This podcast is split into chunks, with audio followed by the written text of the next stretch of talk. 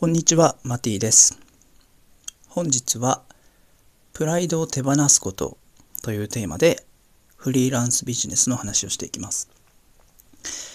えっと、僕がですね、好きな著者さん、ブロガーさんにですね、中卒の人と高卒の方といるんですね。男性と女性ですけど、中卒と高卒の方がいて、で、一般的にこうビジネスをやってるとかさ、なんか起業してますとか経営者ですみたいになったら高学歴でさ金いっぱい稼いでてさ育ちが良くてみたいな。で趣味でスポーツとかもやっててみたいな。朝は早く起きてみたいな。そういうイメージがあったりするじゃないですか。一昔前の何か成功哲学の本とか書いてる人はそんなイメージですよね。でみんなそれを追っかけるんだけどほとんどの人がうまくできないわけですよ。で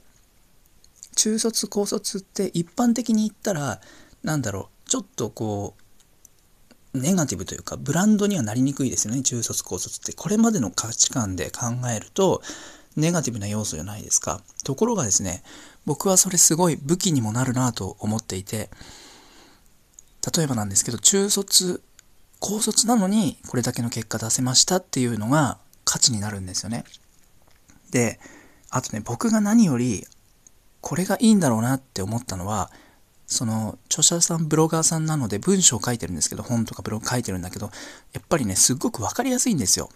これがちょっとね頭良くなってきたりとかいい大学出てきたりしちゃうと、まあ、僕もね時々かっこつけて難しい文章書いたりするんですけどあのね分かりやすいんですよ。で誰にでも分かるのね。なんでかっていうとなんで誰にでも分かる文章かっていうと中卒だからですよどう考えても。これが高学歴のね、一流大学出てるとかになってくると、もうね、難しいカタカナとかかっこいい言葉使っちゃうんですよね。そうするとね、途端にわかんなくなっちゃう。あ、自分はちょっとこの調査さんのセミナー行っても嫌だなとかなっちゃうんですよ。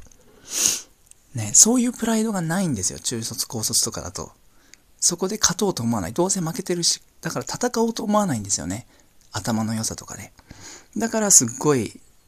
理解しやすくなるし、そこにプライドがないから、その周囲の人は受け取りやすいし、あ、その仕事私やりますよってやりやすいんです。ところが、プライドを持ってると、俺はすごいんだから、仕事をたくさん抱えるとか、難しいことをやる、もっと成功を目指すとか、より上になるっていう、なんかね、違ったところで競ってしまうんですよ。その、何かこう、悪い意味での職人さんが、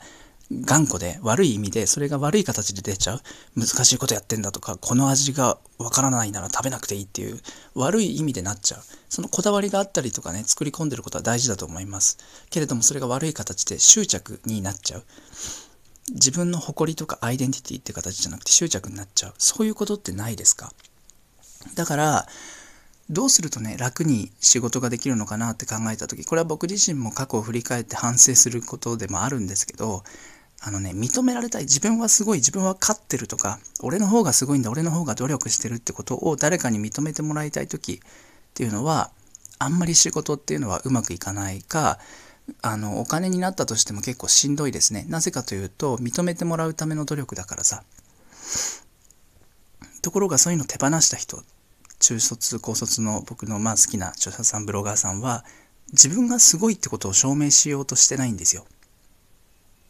自分はすごいって思ってない部分もあるかもしれないし、なんだろうな。勝ち負けによって自分を証明しようと思ってないんで。そうすると何がいいかっていうと、純粋にお客様にとっていいものを提供できるんです。もしくは自分が届けたいと思うものを純粋に作れるんです。勝つためじゃないんですよ。ところが、こう、受験勉強しました。部活、スポーツやってきました。恋愛してきました。結婚しました。社会人として仕事いろいろこんな実績持ってますってなるとどうしてもだから俺はすごいんだだから私はすごいでしょ。だから私のこと愛して認めてみたいな競争のため認めてもらうためゲームとしてあの評価を得るためいいねを集めるための仕事になっちゃうんでそうするとすっごい難しいサービス作ってみたり努力いっぱいしたんだから認められるだろうと。こんな努力しましたって不幸なアピールをしてみたりしちゃうんですよ。でそこのプライドから抜けていくとプライドを手放せるともっと純粋にねこれが好きだからこれをやる。これをお客様に提供したら楽しんでもらえるから提供する。僕もね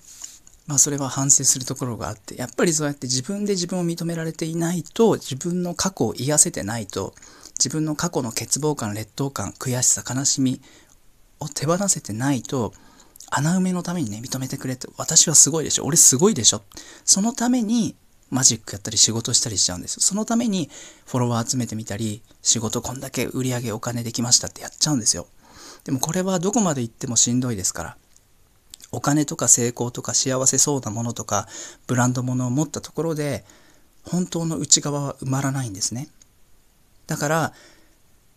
フリーランスビジネスを作っていく時、まあ、もしくは実際にはやりながらあ自分は寂しくて自分は自分のことを否定していて自分のことを認めたくて自分はすごいってことを証明したくて頑張ってたんだなっていう人はそれを認めないとどこまで行っても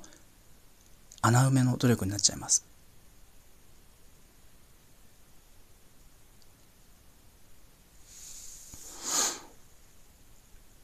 これはでもきっと人生っていうのはねそうやって前に進みながらあこんな劣等感欠乏感自己否定を抱えていたんだって気づいていくものなんだろうなと思うのでやりながら進みながらあ自分は自分のこと認めてなかった自分が自分のこと好きじゃなかった自分が自分のことを愛してなかったんだって気づきながらやっていくのがきっとフリーランスビジネスまあもしくは人生そのものとかね、恋愛とかもそうかもしれない。面白いところかなと思います。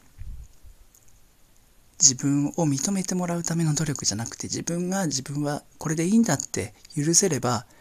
誰かに認めてもらうための仕事じゃなくなってもっともっと純粋にね自分はこれが好きだからやる評価してもらうためじゃなくて、これが好きだからこれを作る。これが好きだからこれを届ける。お客様に純粋に笑顔になってもらいたいから、自分の価値を証明するためじゃなくて、純粋に目の前の人に楽しんでもらいたいからこれを提供するってなればなるほど、どんどんそのお金とか仕事とか人間関係とか、場合によっては恋愛とか友情とかというものは気が楽なものになっていきます。でも、ね、そうやってそういう認められたいという気持ちがあっていいと思います。僕もそういうので頑張ってこれたし、まあ、今もね完全になくなってるわけじゃないから、え、モテたいとも思うしかっこよくいたいとも思うしお金いっぱい欲しいとも思うしいい暮らしがしたいとも思います。ね、誰かにすごいですねって言われたい気持ちもまあなくはないです。それでいいです。それをちゃんとね認めながらやっていくとあの苦しい努力とか虚しい努力寂しい努力っていうのをしないで孤独感を感じずにね楽しくや健康的にやっていけると思います。